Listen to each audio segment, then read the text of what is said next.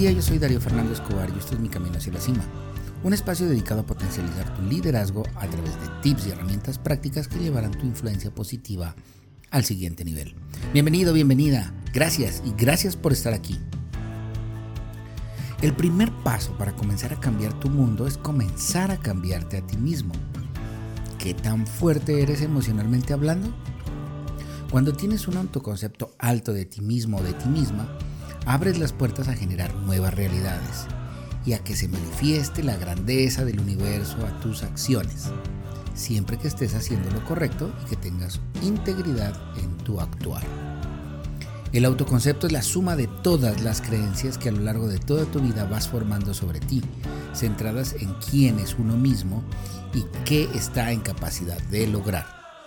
Es por esto que las afirmaciones que uno hace sobre uno mismo deben ser siempre positivas, porque de no serlo, corres el riesgo de volver la realidad en lo que no buscas, en lo que no quieres o en lo que no eres tú.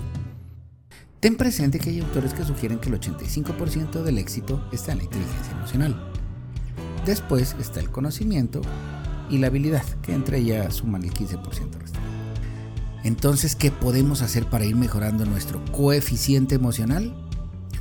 Una forma es ir validando por nuestra cuenta qué tanto hacen las personas de éxito y tratar de traer esa experiencia externa a nuestra vida para validar su verdad en nuestro universo y adoptar las acciones que mejor nos funcionen.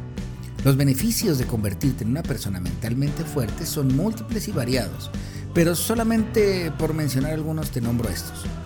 Tendrás mejor control de tu inteligencia emocional. No le vas a permitir que a nada ni nadie te robe la paz. Te vas a enfocar en lo que puedes realmente controlar y bajarás tus niveles de estrés. Así que para tomar acción te invito a que comiences a trabajar en estas seis características de las personas mentalmente fuertes y las lleves a tu vida convirtiéndote en una mejor versión de ti mismo. Número 1. Las personas mentalmente fuertes son emocionalmente inteligentes. La inteligencia emocional pasa a ser una arista fundamental de cómo tener fortaleza. Esto se va logrando en la medida que entrenes la habilidad para entender y tolerar emociones negativas y luego con ellas hacer algo que te lleve a crecer. Número 2. Las personas mentalmente fuertes neutralizan personas tóxicas. Cada vez que trabajamos con personas difíciles nos damos cuenta que es una tarea frustrante y agotadora. Es por esto que debes comenzar a entrenar la capacidad de manejar tus relaciones con personas tóxicas manteniendo tus emociones controladas.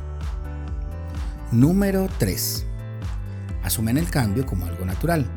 Las personas que son mentalmente fuertes tienen la habilidad de ser flexibles y están constantemente adaptándose a los cambios con una mentalidad positiva en ellos. Número 4. Saben decir que sí y decir que no sin hacerse daño ni sentirse culpables. Las personas mentalmente fuertes saben cómo decir que no, entendiendo que es sano.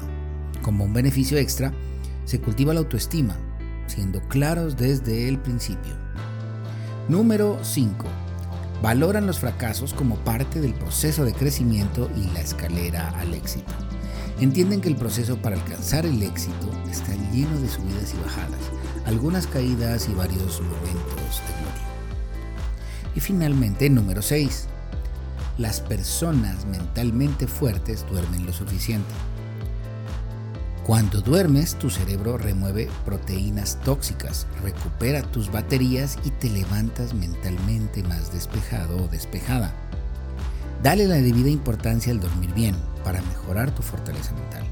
Nada mejor que levantarse con una buena noche de sueño y de recuperación. Ahora vamos a pasar a la acción.